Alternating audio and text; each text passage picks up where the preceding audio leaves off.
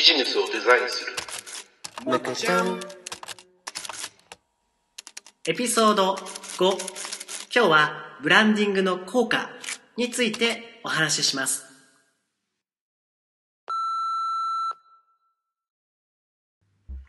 えー皆さんおはこんばんちは。むく田中です。おしゃれ大好き、小野です。ああ小野さんいつもおしゃれですもんね今日はちなみにしわしま来てるんですけ あのラジオだから見えないど、まあ、そんな感じで、まあね、始まりましょう。今日もスタートしていきましょうねよろしくお願いします。はい、よろしくお願いします。今日のテーマは、ブランディングの効果についてうんというテーマはい。でお話をしようかななんてはい。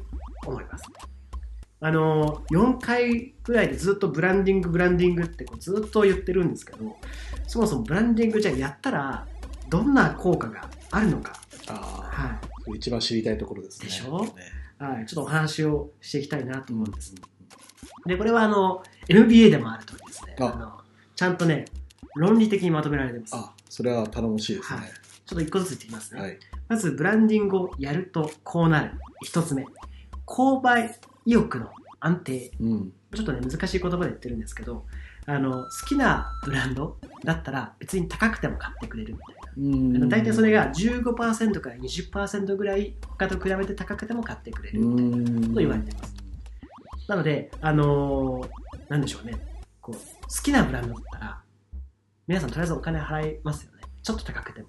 そうですね。まあ、要はファンになるってことですね。そうで、多分よくも調べないで買いますよね。うん、そうかな。まあ、そうですね。人によるから、僕はね、もうなん好きなブランド、例えばアップルは僕好きなんですけど、ああ。アップルの新しい、例えば MacBook 出たよって言ったら、とりあえず買っちゃうかもしれない。確かにね、もうはいブランディングしっかりしてますからね。アップローチ出たから買っちゃうみたいな。ああ、買っちゃいましたね。買っちゃいました。っていううん、購買意欲の安定っていうものが必要になります。で、一つもう一つ目、二つ目はい。が売上の拡大売上の拡大ってのはどういうことかっていうと、まあ、いわゆるそのさっきも言った通り高くても買っちゃうはい。から、ちょっと高くても売れるんですね。うんで、あとはその売り上げが伸びていくと、こう例えば、あの、難しいんですよ。ロイヤリティの獲得みたいなことを言うんですけど、まあ、さっき言った小野さんが言ったファンになるに近いっていう,、いうことで、まあ、その、ちょっと高くてもファンになってくれて、むしろ高い方がお金払いやすいみたいな。まあ、安心感みたいなところにつながってるんでしょうね。そうなんです。あとは、その、他のブランドに乗り換えないとか、うん。売り上げが伸びる理由としては、ね、そういったところが言われています。はい。で、え3つ目。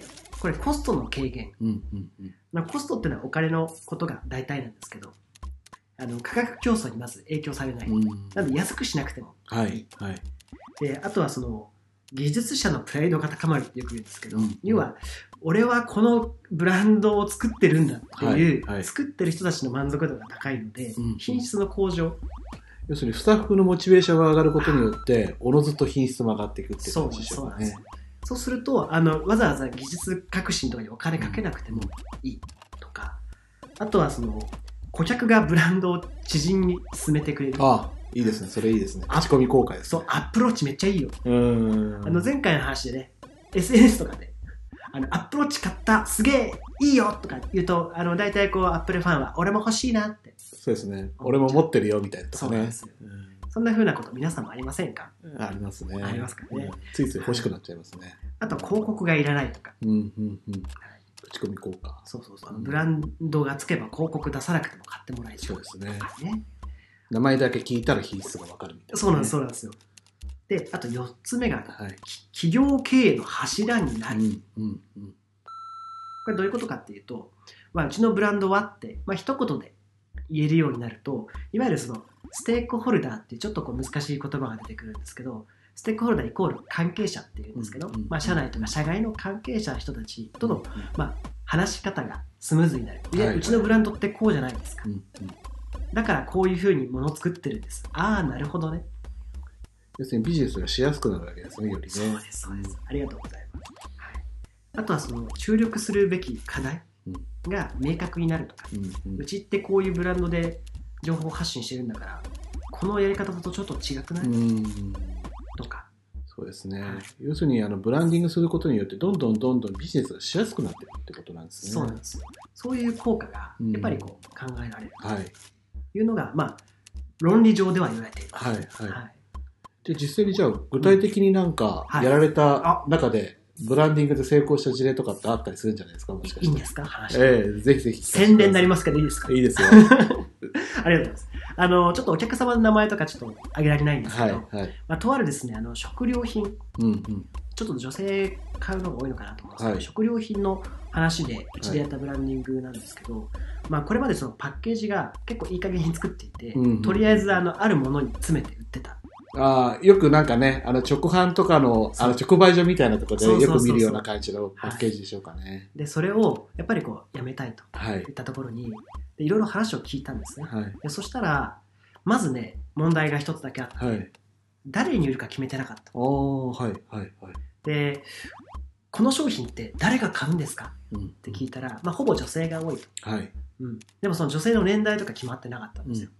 だから私たちとしては、まず誰に売るんだみたいなところを決めましょう。要はターゲティングってやつあ、そうそう。また難しい言葉出ましたね。ターゲティングをやっていきましたうん。で、そこに合わせてパッケージを、まあ、ちょっと若い人向けにしたんですが、はい可愛くして。うん。で、売り方も今までこう、一つのものだったものを、はい。あのちょっと商品をこう分けて買いやすい値段のもの、まあ、中間のものですごく高いもので3つに分けてちょっとはい。パッケはい。ージングをし直したんですね。ランク付けすることによって、いろんな層に対してはい、手を取りやすくなる。手に取りやすそうそうくすそうそうるってことですね。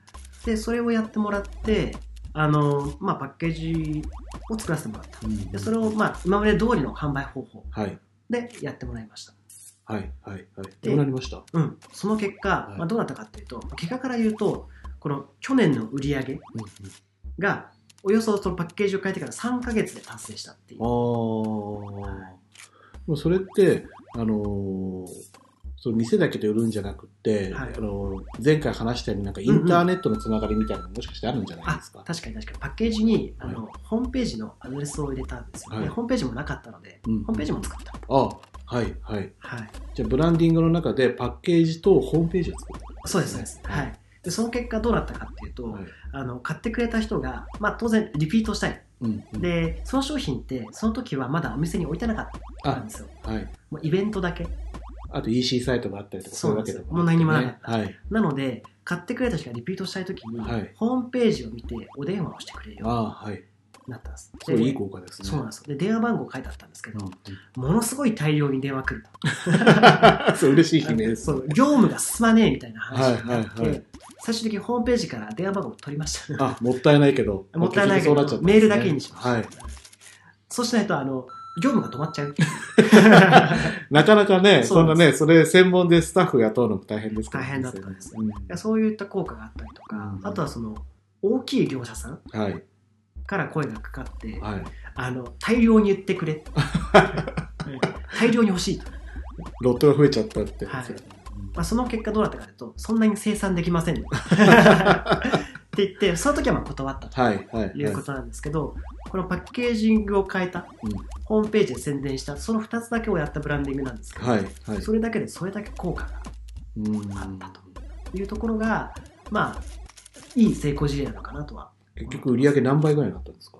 あの純粋に4倍ぐらい。はい。はすごいですね。生産間に合わないみたいな本当にそういう状況になった。とまあ、それはね、あの、すごいいい事例だと思いますけども、ねうん。実際にそういった形でうまい具合にブランディングして PR することによって、はい。やっぱりすごい効果があるってことですよね。効果はねそう、まあ、絶大とは言いませんけどもやっぱ絶対に効果があるしうん。やった方がいいよなとはやっぱり商売から僕は思いますけどね、うん。うんそうですね。まあ本当にこのブランディングっていつやるのっていう質問を僕よくされるんですよ、はい。お客さんにじゃあ君ブランディングブランディングって言うけどいつやればいいのよって言われるんですけどその辺って小野さんいつだと思います？ねそうですね。まあ、もちろんね、やりたい時にやるっていうのもいいと思うんですけども、うん。まあ、いいタイミングっていうのは、はい。やっぱり新商品ができるタイミングとか、うんうんうん。はいもしくはその商品が売れないからどうにかしてリニューアルしたいっていうような感じのうんタイプの